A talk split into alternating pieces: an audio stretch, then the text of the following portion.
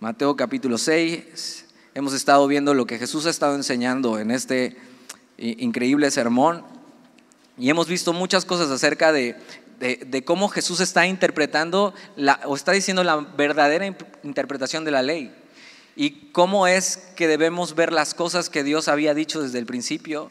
¿Y por qué? Porque las estaban interpretando mal y los maestros de ese tiempo estaban interpretando mal la ley y estaban tratando de vivir de esta manera y Jesús está diciendo, eh, eh, han oído que esto han dicho, pero yo les digo esto. O sea, esto es lo que realmente Dios quiere decir con la ley. Y Jesús viene a explicar todo eso. Eh, habla de que somos la sal de la tierra, habla de que somos la luz del mundo. Y, no solo eso, sino nos dice esto de que si nuestra justicia no fuere mayor que la de los fariseos, no entraremos en el reino de los cielos. Y lo que está tratando de decir Jesús con esto, lo que está diciendo es, eh, es imposible a través de nuestra justicia, eh, a través de cumplir la ley, a través eh, de ser esto como un fariseo, llegar al reino de los cielos y entonces nos está apuntando a Él mismo. Entonces, ¿cómo podremos ser salvos? Bueno, a través de Él mismo y, el anhelo por Él y el anhelo por las cosas del reino de Dios. Y, está poniendo en nuestro corazón eso, está volteando nuestra mirada hacia Él. Y nos está enseñando cosas que no podemos hacer por nosotros mismos, como lo último que vimos es amor hacia los enemigos. Pero ¿y cómo hago eso? O sea, es humanamente es imposible que tú puedas amar a alguien que te ha lastimado. Pero entonces en Jesús y entonces por Jesús y entonces nos voltea a ver la mirada para verle a Él y decir, eh, yo no puedo, Señor, pero me ayudas, te necesito. Y, lo que sigue en el capítulo 6 son, son tres cosas que tienen que ver con lo que podríamos llamar la piedad. La piedad es todo lo que tiene que ver eh, con nosotros y Dios, todo lo que hacemos por Dios, todas estas cosas que hacemos para Dios. Y, va a hablarnos acerca de estas cosas que los fariseos eran expertos en hacer, pero va a ir mucho más profundo y va a ir eh, eh, a nuestras intenciones y a nuestras motivaciones. Entonces, mira, capítulo 6, versículo 1, y empieza con esta advertencia, guardaos de hacer vuestra justicia delante de los hombres, para ser vistos de ellos. De otra manera no tendréis recompensa de vuestro Padre que está en los cielos. Y, ese es el mismo principio que se va a estar repitiendo en todo este capítulo y, va a estar hablando de eso. Eh, es una advertencia. Si marcas tu Biblia, yo siempre cuando hay una advertencia le pongo un triangulito como de cuidado, ¿no? Y son cosas que dice, cuidado con esto. O sea, obsérvate, examínate constantemente, examina constantemente cuáles son tus motivaciones para hacer lo que haces. Y dice eso, guardaos de hacer vuestra justicia delante de los hombres, guardaos de hacerte ver muy espiritual, guardaos de, de, de hacer cosas porque otros digan que bien lo haces, cuidado con las cosas que haces. Porque dice esta frase, no tendréis recompensa de vuestro Padre que está en los cielos. Entonces Jesús va a las motivaciones y debemos tú y yo como cristianos ser cuidadosos de cuál es nuestra motivación de, de por qué hacemos lo que hacemos. Y es, te puedes preguntar eso, ¿qué te motiva a hacer lo que haces? ¿Qué recompensa buscas con lo que haces? La motivación del cristiano en todo tiempo debería ser el amor. Y Pablo dice en Filipenses, eh, yo fariseo de fariseos y yo cumpliendo la ley y al final tengo todo eso por basura, por amor a Cristo. Y esta advertencia nos es dada, ¿sabes por qué? Porque, porque somos muy propensos a buscar eh, en las cosas que hacemos para Dios una apariencia de piedad o de espiritualidad. Hoy, eh, mira, dejemos que su palabra nos examine nos haga una radiografía y nos dé un diagnóstico de dónde estamos parados para que podamos cambiar si en algo estamos mal. Eh, tienes que saber esto, delante de Dios no podemos aparentar. Dices el salmista, ni mi suspiro te es oculto, tú me conoces. Y fíjate, Dios nos conoce y aún así no se va. Piensa en eso. Dios conoce nuestro corazón y aún así no se va. ¿Por qué? Porque Él está esperando cambiarnos. Él está esperando que cambiemos. Versículo 2. Entonces va a ir específicamente a algunos temas, pero este es el mismo principio. Cuidado, examínate de no estar haciendo las cosas para ser vistos, porque si no, no vas a tener recompensa de Dios. ¿Y qué otra cosa esperaríamos? ¿Por qué eh, haríamos cosas para Dios esperando recompensas de otro lado? Dice, cuando pues des limosna.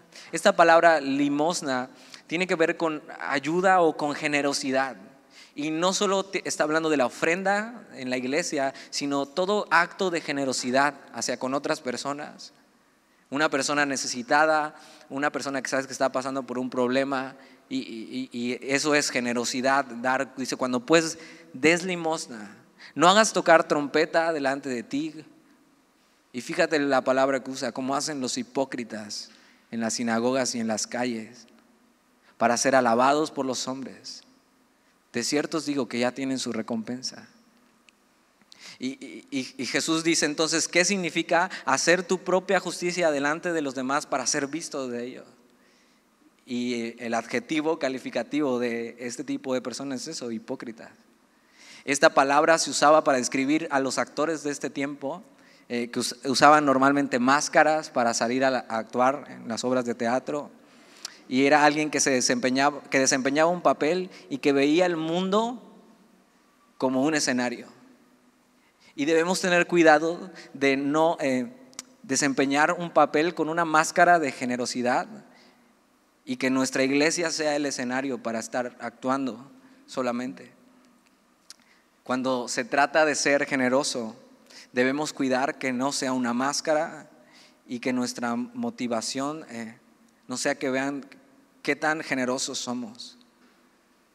Una de las cosas que no hacemos aquí, por ejemplo, eh, y si vienes eh, de alguna otra iglesia, sabes, no, no damos sobres para las ofrendas ni los diezmos. Eh, y es por ayudarte.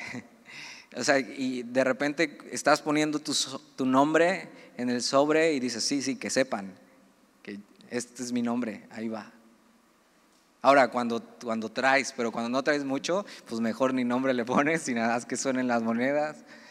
Pero fíjate, eh, eh, cuando, cuando decimos esta palabra hipócrita, esta suena fuerte, ¿no? Eh, siempre pensamos en alguien más.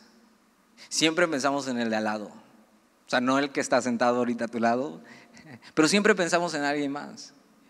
Algo que que pasaba era, eh, Jesús estaba con sus discípulos y en, el aposento alto cuando están tomando la última cena, eh, Jesús empieza a hablar y a decir, alguien de aquí me va a entregar.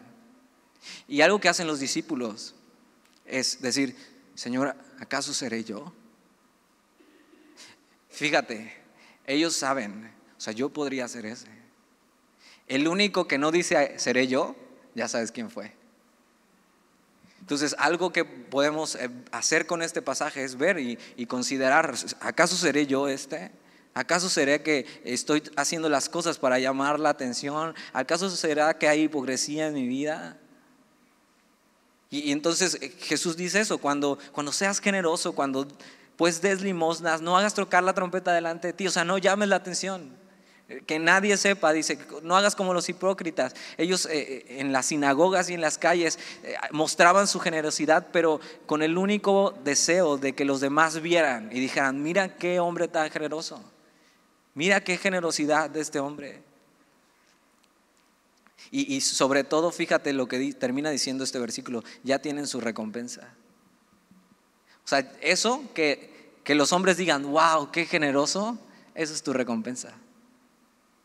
Ahora mira, es una recompensa totalmente vana, eh, es vanagloria. Que digan, wow, qué, qué buen hombre, qué generoso. Eh, es una recompensa tan vana como sus obras y su generosidad. Es tan real como la máscara que portan, como el papel que practican. Su generosidad estaba basada en el amor que tenían por la alabanza de los demás y no por el amor a Dios y al prójimo. Ahora, si aquí terminara el pasaje, qué feo, ¿no? Decir, híjole, qué feo ser así, no quiero ser así. ¿Y ahora qué hago? Y, lo increíble de la Biblia es, eh, no solamente te dice qué no hacer, sino te dice qué sí hacer. Versículo 3. Dice, más cuando tú des limosna, está hablando a sus discípulos, está hablando a gente que le está siguiendo, está hablando a gente que anhela esto. Mas tú, más cuando tú des limosna, no sepa tu izquierda lo que hace tu derecha. Es, hay una manera correcta de ser generoso. Y la manera correcta de ser generoso es eso. O sea, que sea algo tan íntimo eh, que la ofrenda se daba con la mano derecha. Entonces que ni la izquierda, o sea, nadie que esté cerca, ni siquiera tu propia mano supiera lo que estás haciendo. Ahora, eso no quiere decir que te vas a meter la mano con los ojos cerrados y a ver, a ver cuánto salgo, cuánto saco. Ahí está. No es esa la idea, porque normalmente aquí nada más metes las, las monedas, el cambio que te dan. Entonces, eh, la idea va mucho más allá que eso. Eh, eh, fíjate lo que dice el versículo 4, para que sea tu limosna en secreto. Y tu Padre, que ve en lo secreto, te recompensará en público. De lo que vemos que está hablando, mucho más que de la ofrenda o de la limosna o de la generosidad, Está hablando de una relación íntima con Dios. Para que tu generosidad, esto que haces por Dios, sea eso, en secreto. Que nadie sepa. Que sea entre tú y Dios y tu Padre ve una relación. Tu Padre que ve en lo secreto te recompensará en público. Y habla eso, una relación íntima con Dios, una motivación pura en amor, tienes que saber que ser generoso en la Biblia no es filantropía. Eh, la filantropía es, si buscas la definición en el Google, es dar desinteresadamente, pero ahí no involucra una relación y no involucra amor. Y, y realmente esta dar desinteresadamente sí tiene un interés oculto, que es sentirme bien porque estoy ayudando a otros. La Biblia es, ser generoso no es eso. Es hago esto por y para Dios. Hago esto porque amo a Dios. Hago esto porque amo a mi prójimo. Eh, y por eso es una relación con Dios.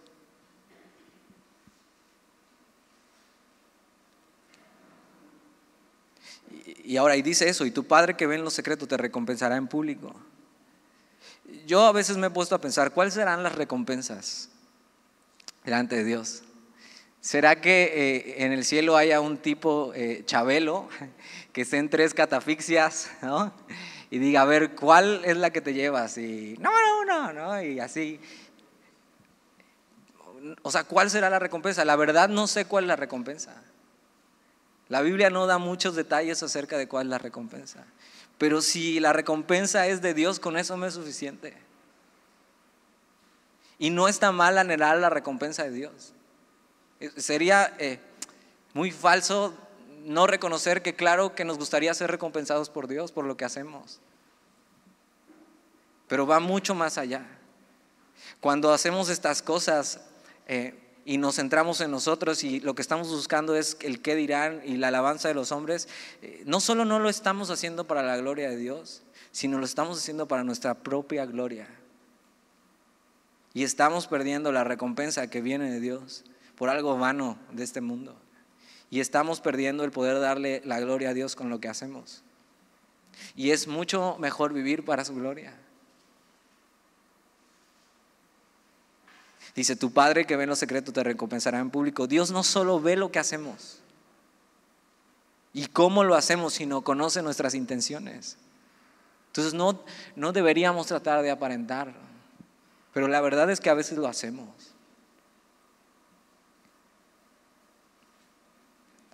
Spurgeon decía, mantén la cosa tan secreta que hasta tú mismo apenas si te des cuenta que estás haciendo algo digno de elogio. Deja que Dios esté presente y tendrás la audiencia suficiente. Cada vez que seas generoso, el único que tiene que estar presente y que te importe es el Señor. Ahora esto que dice que te ve en lo secreto y te recompensará en público. No es que Dios prometa una recompensa pública por la piedad privada. No es que si dices, ok, si tú haces eso, yo te voy a, delante de todos van a ver que eres generoso. Sería ser la misma recompensa vana. ¿no? no tendría sentido realmente. Realmente lo que está queriendo decir es una recompensa abiertamente de Él. Esta palabra público es abiertamente. Porque piensa esto, hay muchos hombres generosos en la historia que jamás fueron reconocidos públicamente, que no sabemos sus nombres, pero sí fueron recompensados abiertamente por Dios un día cuando llegaron a la eternidad. Entonces ya podemos levantar más nuestros ojos hacia la, hacia la recompensa. Y esta misma idea eh, es la que Jesús va a seguir repitiendo en estas cosas que vamos a ver. Mira lo que dice el versículo 5. Y es la misma idea, pero ahora cambia de asunto. Y cuando ores, no seas como los hipócritas, porque ellos aman el orar en pie en las sinagogas y en las esquinas de las calles para ser vistos de los hombres. De cierto os digo que ya tienen su recompensa. Y entonces habla de la oración ahora. Algo que pasaba es que tenían tres horarios para la oración, 9, 12 y 3, como casi las tres reuniones de aquí. Y entonces en este horario de, de la oración, si estaban en la sinagoga, bueno, hacían todo un show en la sinagoga.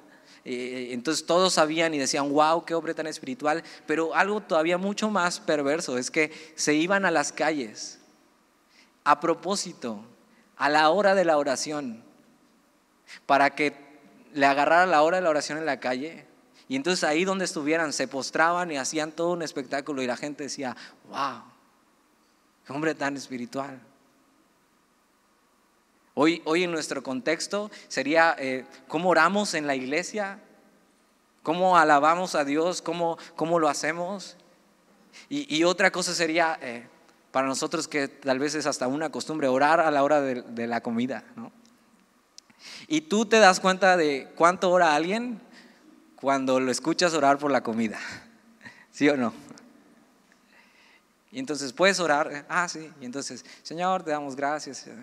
Y quién sabe cómo empieza con la comida y acaba orando por los niños de África y por el mundo entero y dices, órale, este cuate o, es, o es, o sea, le, encanta orar o realmente es que no ora en su casa y aprovecha estos tiempos para hacerse ver que ora demasiado.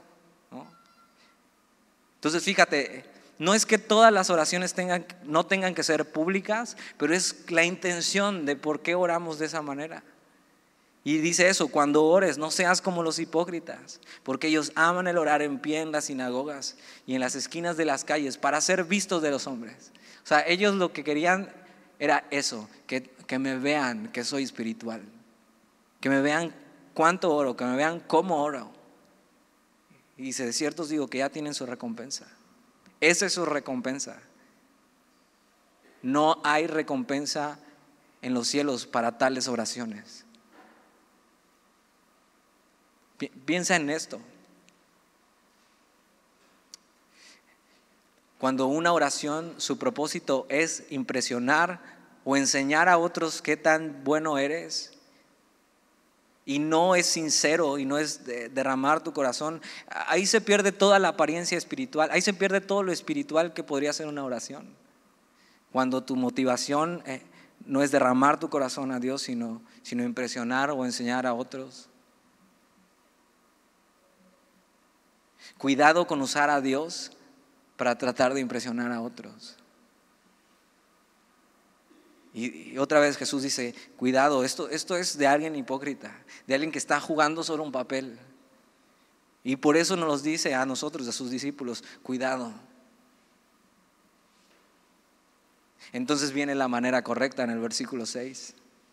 Mas tú, cuando ores, entra en tu aposento. E, esto podría significarse la recámara. Eh, decían que tenían un cuarto, y esta idea es muy bonita. Ah, dicen que tenían un cuarto para guardar sus tesoros.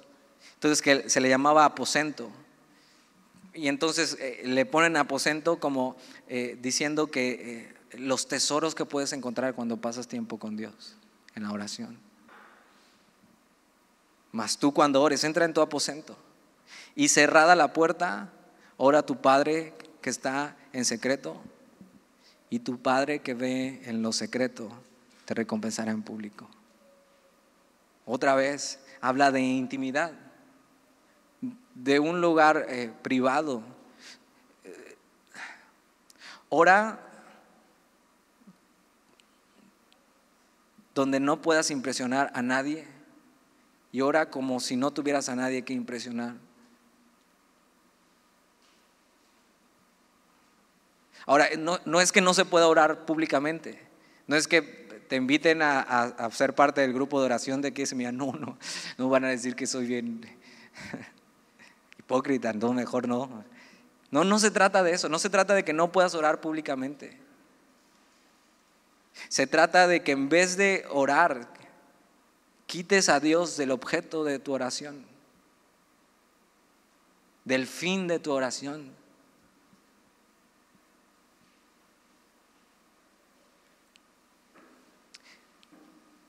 En lugar de estar interesados en parecer muy espiritual, hazlo de una forma honesta. Y en cuanto se pueda, que sea solo entre tú y Dios.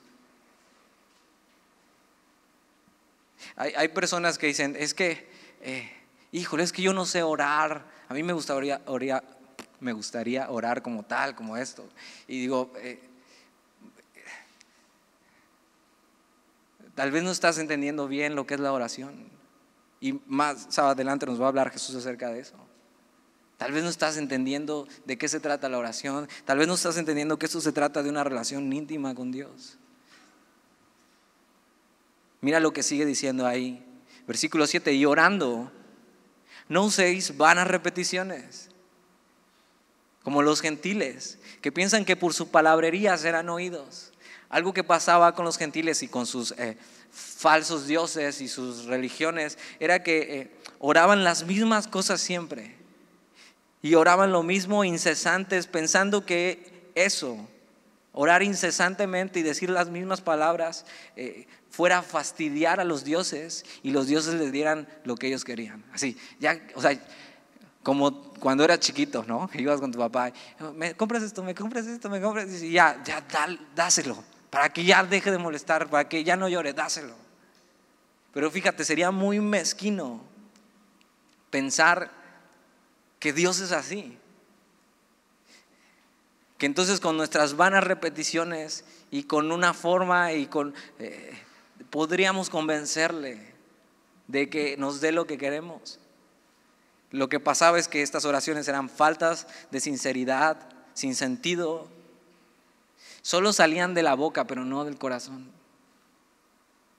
Y la oración se, trata precisamente de derramar nuestro corazón delante de Dios. ¿Por qué debería ser no sincera? No se trata de elocuencia, no se trata de que bien hables, se trata de que sea honesta.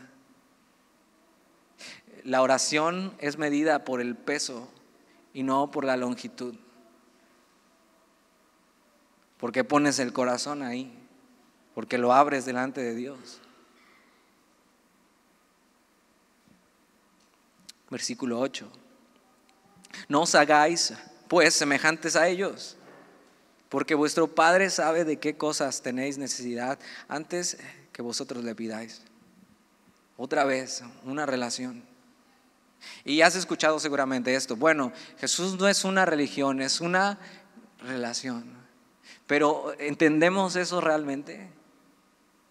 Porque una religión se trata de hacer cosas para cumplir y de mucha apariencia y de parecer. Pero una religión, relación involucra sentimiento, involucra estar 100% eh, en eso.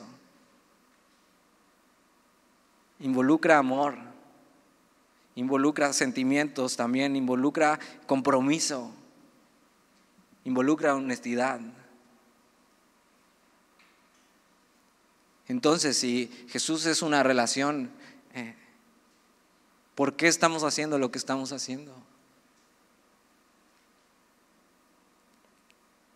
Dice, no os hagáis pues semejantes a ellos, porque vuestro Padre sabe de qué cosas tenéis necesidad antes que vosotros le pidáis.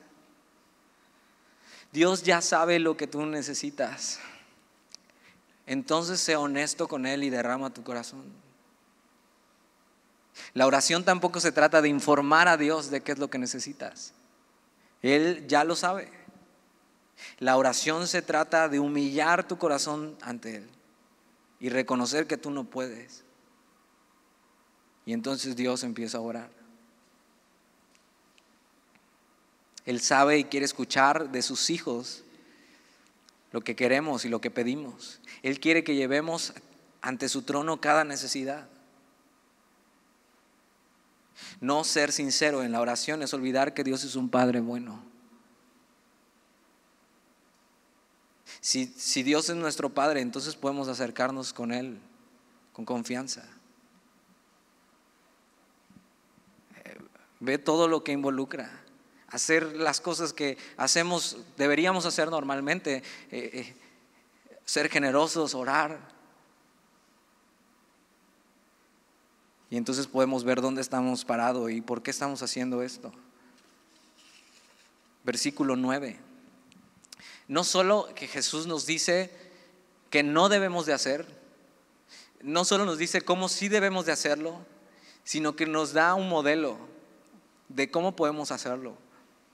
Y esta oración es lo que conocemos como el Padre Nuestro, que también aparece en Lucas cuando los discípulos le preguntan, enséñanos a orar. Pero parece ser que esta misma enseñanza Jesús la enseñaba, la enseñó en diferentes lugares. Y aquí la ocupa como el modelo de la oración, hablando de la oración. Fíjate, esta no es la oración que debes hacer, sino cómo debe ser tu oración. Es solo un modelo hermoso de cómo debemos orar. No es un mantra, ¿no? Tampoco son palabras mágicas que cuando te da miedo en la noche, a ver, recítate unos Padres Nuestros. O sea, no tiene eh, nada de mantra. Obviamente al estar orando y, estar escuchando las cosas que estás diciendo, pues claro, Dios, Dios existe, Dios es bueno, Dios es esto. ¿no? O sea, es mucho más lógico de lo que parece, recordar quién es Dios. Pero no es un modelo eh, eh, donde así debe ser tu oración, sino cómo debe ser. Y, y fíjate qué hermoso. Seguramente ya lo has escuchado, pero vamos a analizarlo un poquito. No vamos a entrar directo, pero sí ver algunas cosas. Dice, vosotros pues oraréis así. Padre nuestro ya me quiere responder, ¿verdad? Padre que estás en los cielos. Padre nuestro, fíjate, otra vez una relación íntima. Comienza tus oraciones no diciendo Padre nuestro tal vez, pero sí sabiendo que Dios es tu Padre y acercándote de esta manera. Es la forma en que nos acercamos a un Padre bueno, nuestro Involucra conocerle, involucra eh, que Él te conozca. Y una buena pregunta es si ya tienes eso con Dios, si Dios ya es tu Padre. La Biblia enseña eh, que no todos somos hijos de Dios,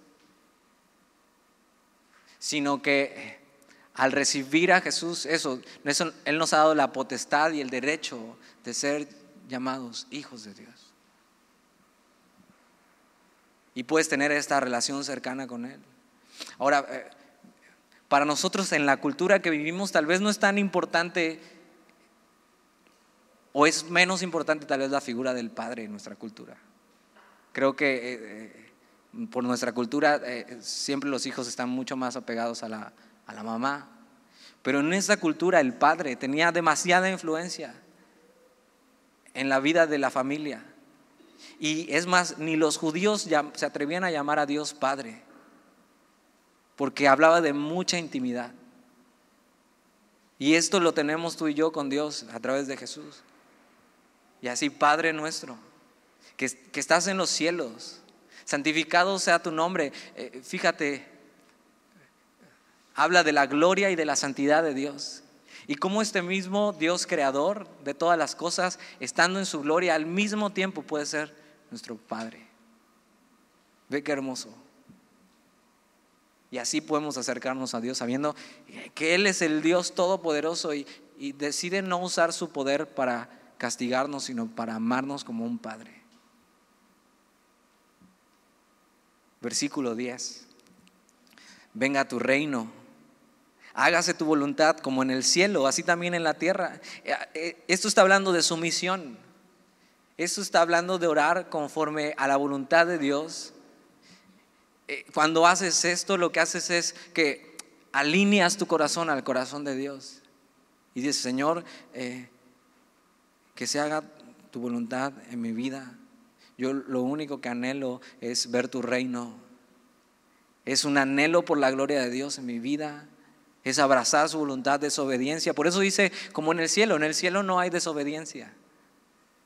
Entonces dice, como en el cielo, así también en la tierra. ¿Cuántas veces oramos queriendo solo que se haga nuestra voluntad y no la suya? Señor, haz esto, Señor, haz esto, necesito esto, quiero esto, Señor. O, va más allá, ¿cuántas veces oramos y decimos, Señor, sea tu voluntad y no la mía, pero, pero cuando la oración es respondida y no, y no es nuestra voluntad, sino la suya, y entonces ya no nos gusta. No se trata tampoco solo de decirlo y repetirlo, sino, sino de abrazarlo. Ahora, yo quiero que se haga su voluntad en mi vida porque, aunque no sea lo que yo quiero, porque, porque su voluntad es mejor. Porque su voluntad es buena, es agradable, es perfecta. No me tiene que gustar. Pero entonces ahí confío que Dios es un Padre bueno otra vez. Y que si Él hace su voluntad, yo estoy bien con eso. La abrazo. Entonces siempre oremos conforme a su voluntad. Señor, si quieres esto. Orar conforme a su voluntad no es dudar de su poder. Es muy diferente decir, bueno, Señor, si puedes hacer esto. No, no, no, Señor, yo creo que tú puedes hacer esto. Y si es tu voluntad, hazlo. Eso no es falta de fe. Es abandonarte en la soberanía de Dios y reconocer que Él decide. Hágase tu voluntad, Señor. No la mía. Tú escoges mejor. Versículo 11. El pan nuestro de cada día, dánoslo hoy. Y podríamos pasar rápido por eso y decir, ok, que está bien. Pero está hablando de una oración de confianza y dependencia de Dios. Y está hablando de una, una oración por provisión diaria y una oración que debería ser diaria. A Dios le importan las cosas más cotidianas de nuestra vida. Tanto así que Él ve por ellas. Tanto así que el pan nuestro de cada día eh, no viene por cuánto te esfuerzas en tu trabajo. No viene por cuánto tienes en el banco, sino porque Dios nos sostiene. Fíjate, este tipo de oración filtra nuestras peticiones. O sea, después de orar conforme a su voluntad y reconocer que Él es nuestro Padre y que nos cuida, solo nos vamos a atrever a pedir lo que realmente necesitamos. No pediremos por avaricia, sino por necesidad. Señor, con esto estoy bien. Suple mis necesidades. Fíjate, está bien orar por todo en nuestra vida, pero nuestras peticiones dicen mucho. ¿De dónde está nuestra mirada? ¿De dónde está nuestro corazón? ¿Qué, qué has estado pidiendo? Señor, el pan nuestro de cada día, danoslo hoy. Con eso, Señor. Lo que tú quieras. Y entonces Dios deja de ser eh, un medio para conseguir las cosas que queremos. Y es realmente el objeto de nuestra oración. El objeto de nuestra vida. Versículo 12. Y perdonan, eh, perdónanos nuestras deudas, como también perdonamos a nuestros deudores. Y yo le puse aquí un signo de interrogación. sé que no dice ahí, pero eh, es como también perdonamos a nuestros deudores. ¿Esto es real en nuestra vida?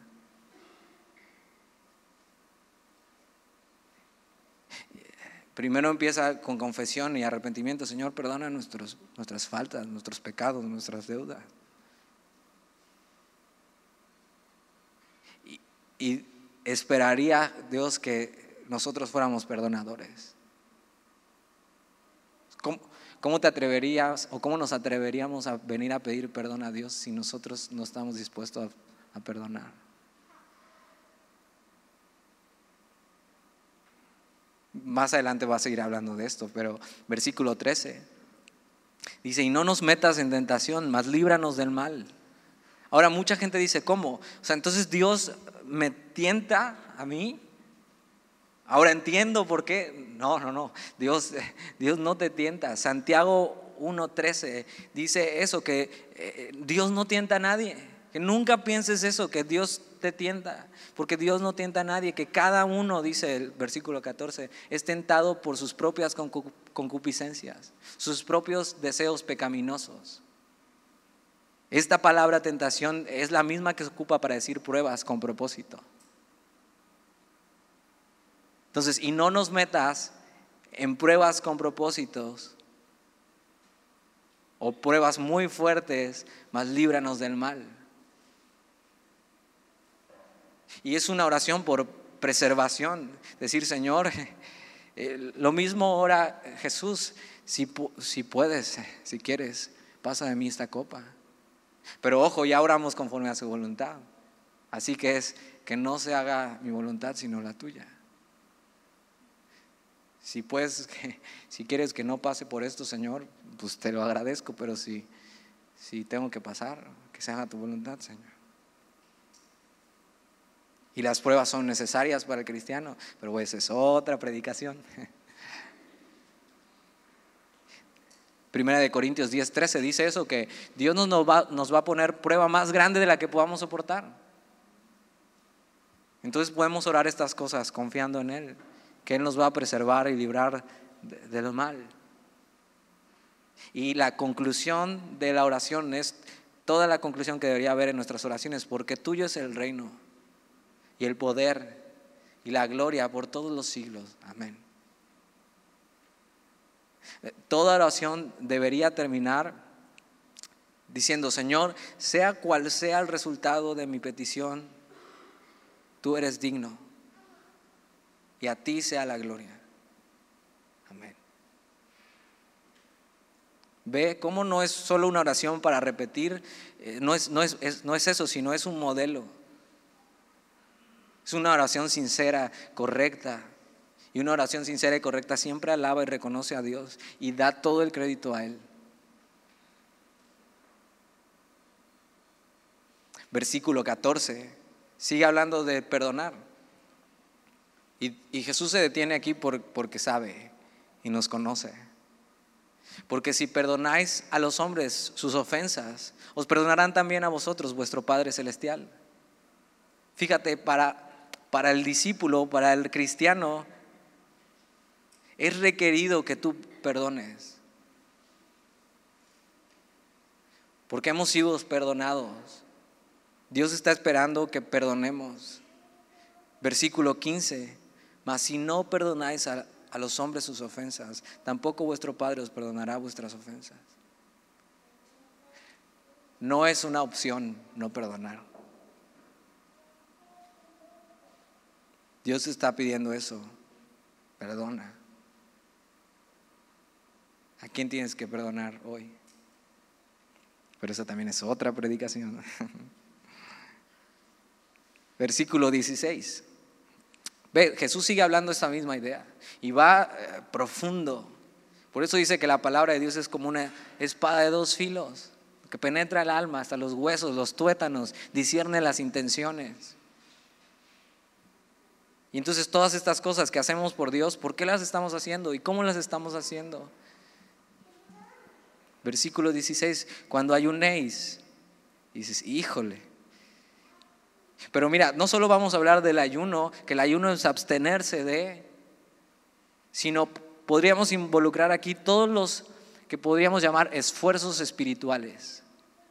Todas las cosas que tienen que ver con abstenerse de. Y es que como cristianos, cuando vamos caminando, decidimos voluntariamente abstenernos de cosas para agradar a Dios. Decir, no, pues no necesito esto en mi vida. Por supuesto no es de pecado, el pecado no debería ni siquiera ser una opción en nuestra vida, pero abstenernos de ciertas cosas, es decir, prefiero no. Todo me es lícito, pero no todo me conviene. Entonces, podríamos englobar aquí todas estas cosas. Cuando ayunéis, no seáis austeros como los hipócritas, porque ellos demudan sus rostros para mostrar a los hombres que ayunan. De cierto os digo que ya tienen su recompensa. Y, y, es lo mismo, todo este esfuerzo espiritual que puedes hacer para Dios, un ayuno, algo que tú sabes que te estás absteniendo de, no debería ser algo que tuvieras que mostrar a los demás. Los fariseos hacían ayunos dos veces por semana y hacían notoria su falsa espiritualidad. Su espiritualidad, pero mira, no hay nada más carnal que la apariencia de la espiritualidad.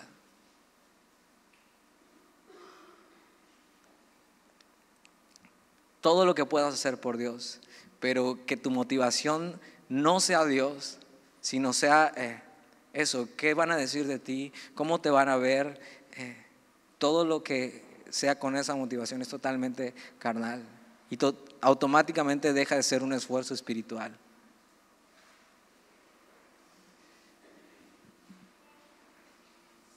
Y hay muchas cosas en nuestra vida que hacemos para Dios, pero debemos revisar nuestras motivaciones. ¿Y de qué sirve, por ejemplo, tener un pescadito en el coche, que la verdad te recomiendo no se lo pegues, porque se ve muy mal cuando te pasas el alto. O se ve muy mal cuando alguien se te mete y ya sabes.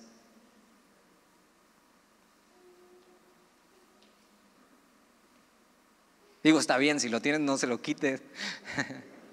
Pero ve, ¿por qué lo hacemos? ¿No sería más agradable a Dios hacer lo correcto y con una buena motivación por su amor, por su gloria?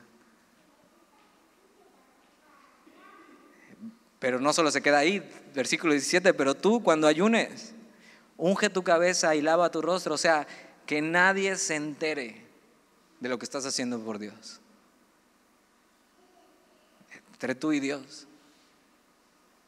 No lo hagas notar. No muestres una pretensión de piedad, de espiritualidad, no enseñes. Tampoco significa que te andes escondiendo. Mientras sea posible, hazlo en lo secreto. Eh, la idea principal es hazlo para la gloria de Dios y no para recibir gloria de los hombres. Versículo 18, para no mostrar a los hombres que ayunas sino a tu Padre que está en secreto. Y tu Padre que ve en lo secreto, te recompensará en público. Ve qué hermoso. Todo esfuerzo espiritual, todo lo que haces por Dios y para Dios, déjalo entre Dios y tú. El principio es muy claro. Cuidado con la hipocresía en nuestra vida. Cuidado con las apariencias. El cristianismo no es una religión solo, sino no son normas y reglas. El cristianismo no es hacer, sino ser. Es una relación íntima con Dios. Es, es eso que Él y tú tienen. Y Él es tu Padre y te conoce y te ve.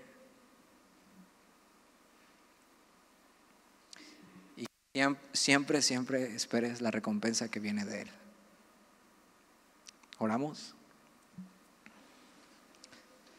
Señor, y te damos gracias por tu palabra y por lo que haces entre nosotros.